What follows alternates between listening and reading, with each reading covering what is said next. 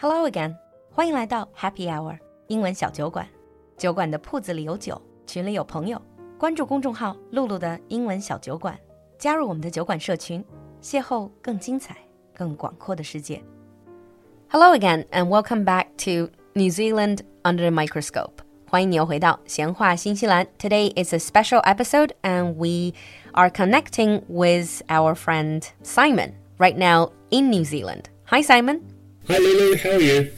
Yeah, I'm fine, fine, and dealing with the second surge in Beijing. Hopefully not going to be too bad. I've heard situation in New Zealand is really good right now. So you're no longer in lockdown. Everything's back to normal.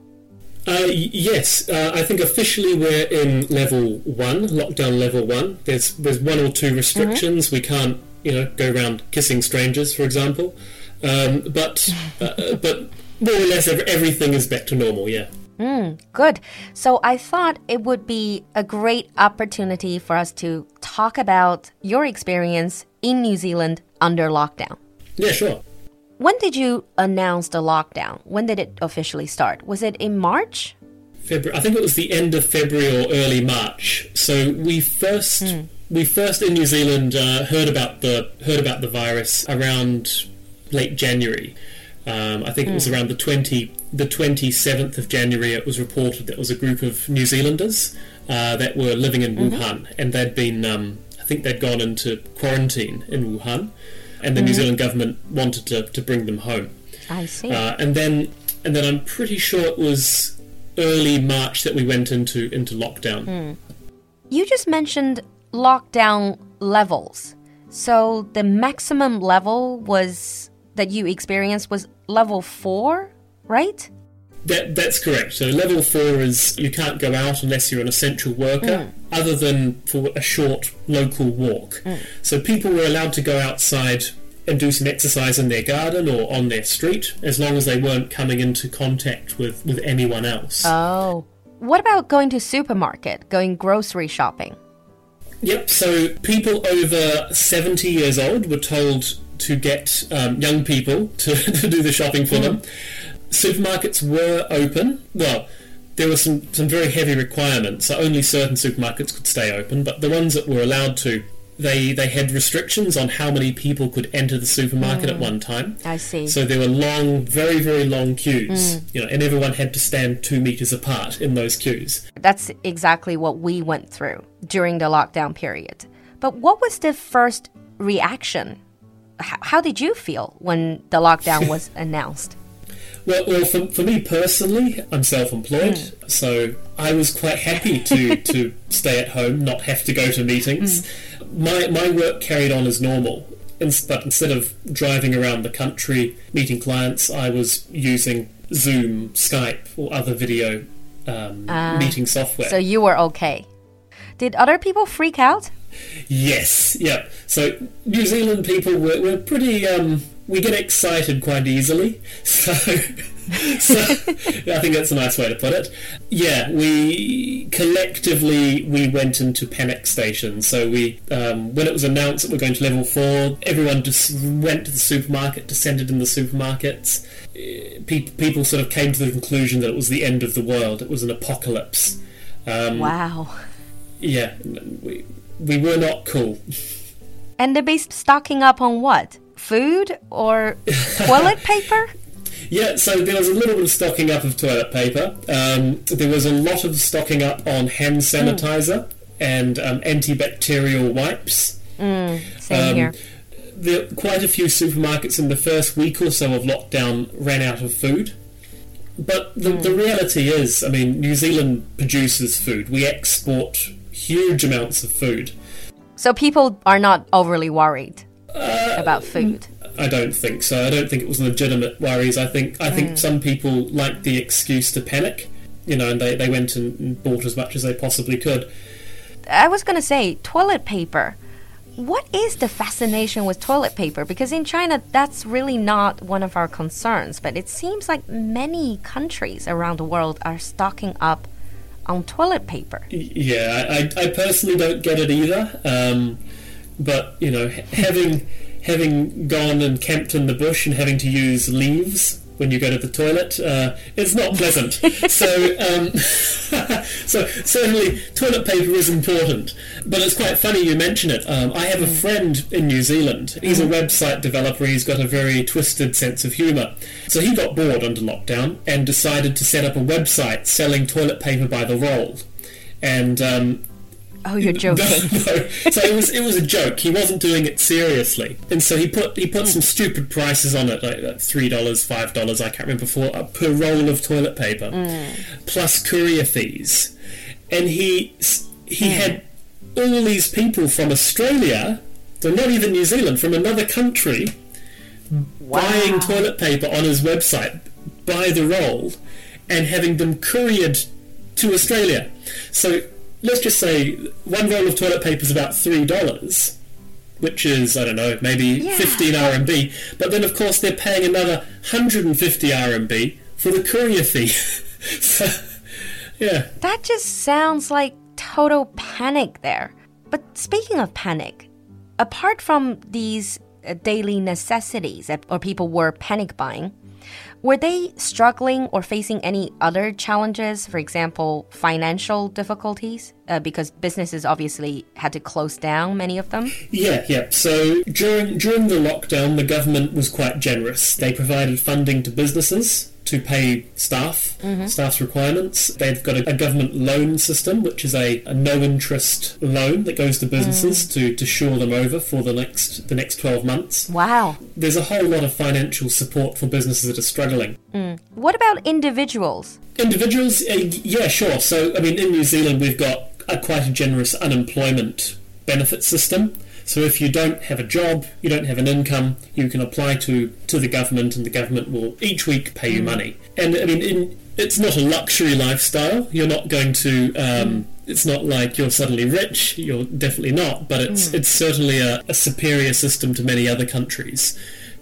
So it's enough to get by?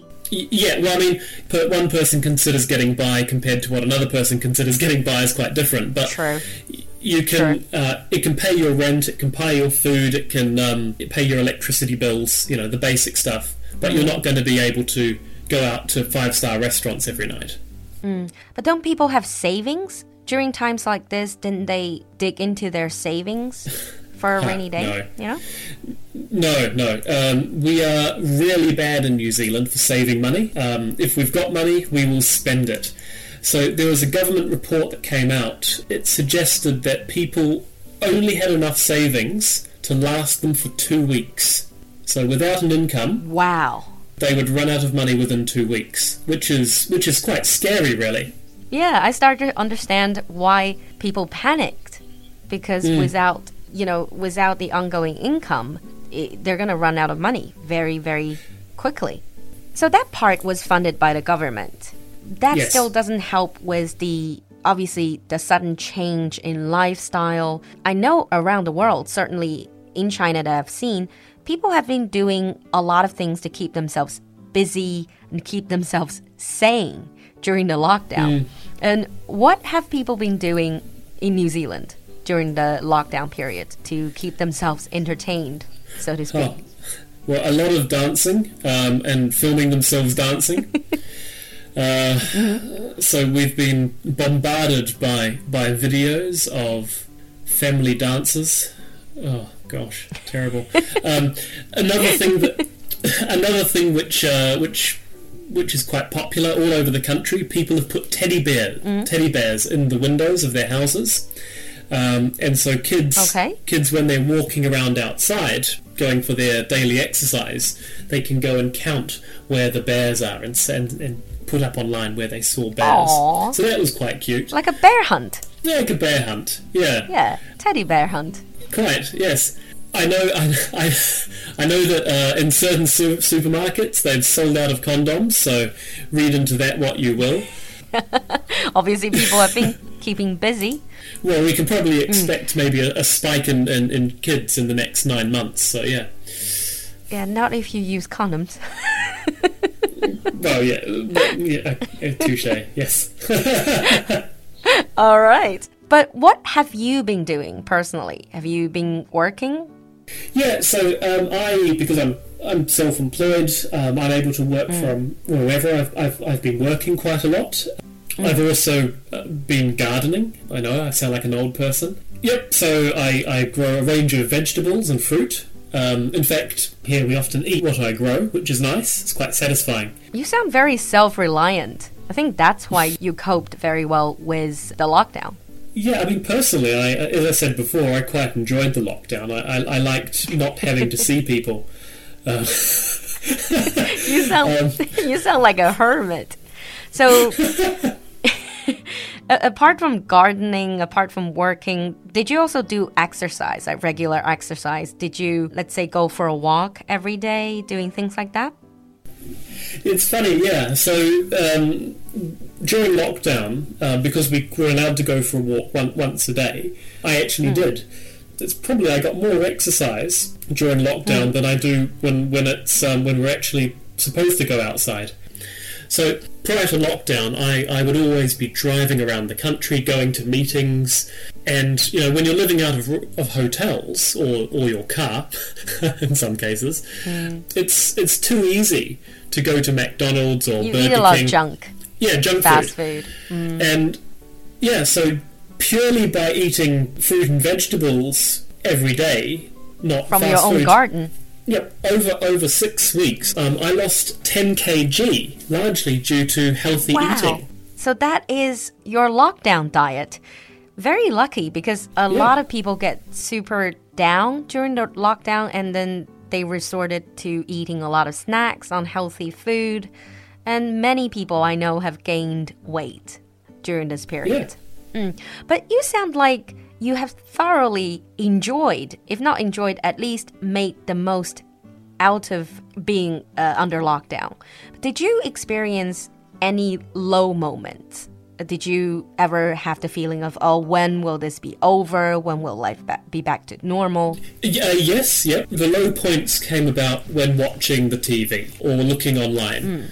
Unfortunately, the New Zealand media often takes its news stories from Australia or from the US.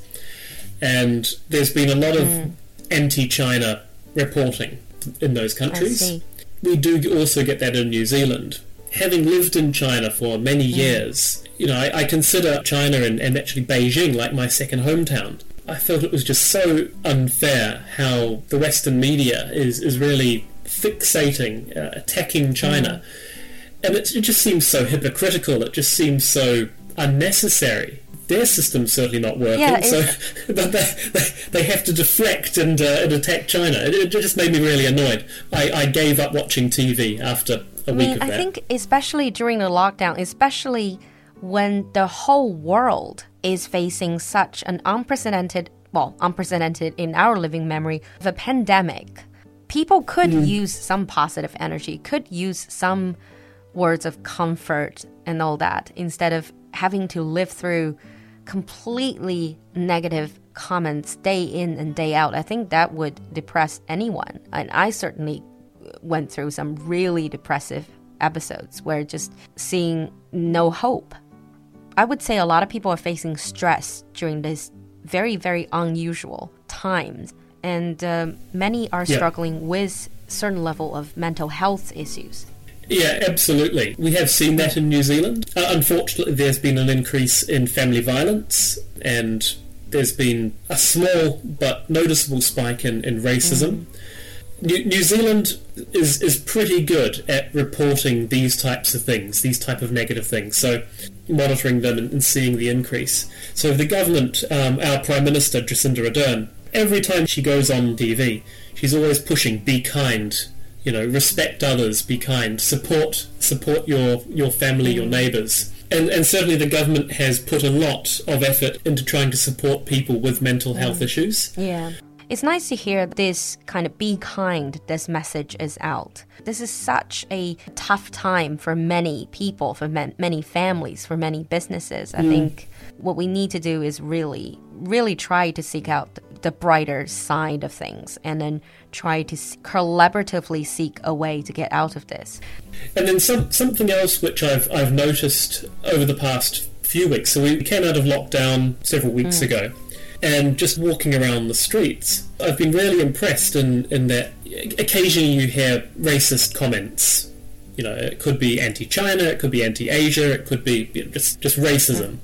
Um, but I've noticed that people are less tolerant of it. Hmm. So I was walking around the other day, and someone made a passing comment, racist comment, and the people around them turned to them and said, "Hey, why did you say that?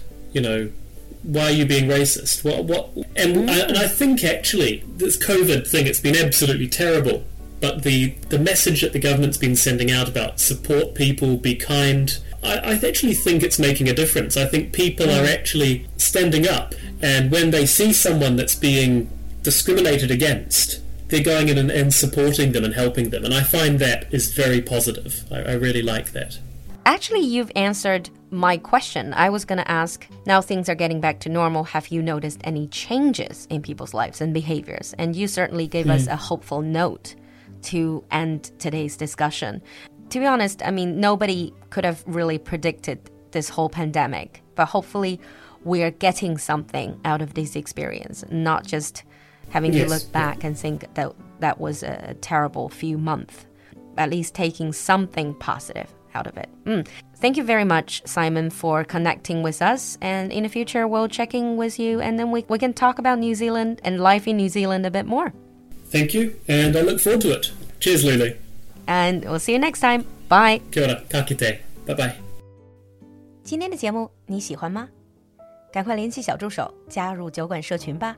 小助手的微信号是 l u l u x j g three，我们在酒馆等你。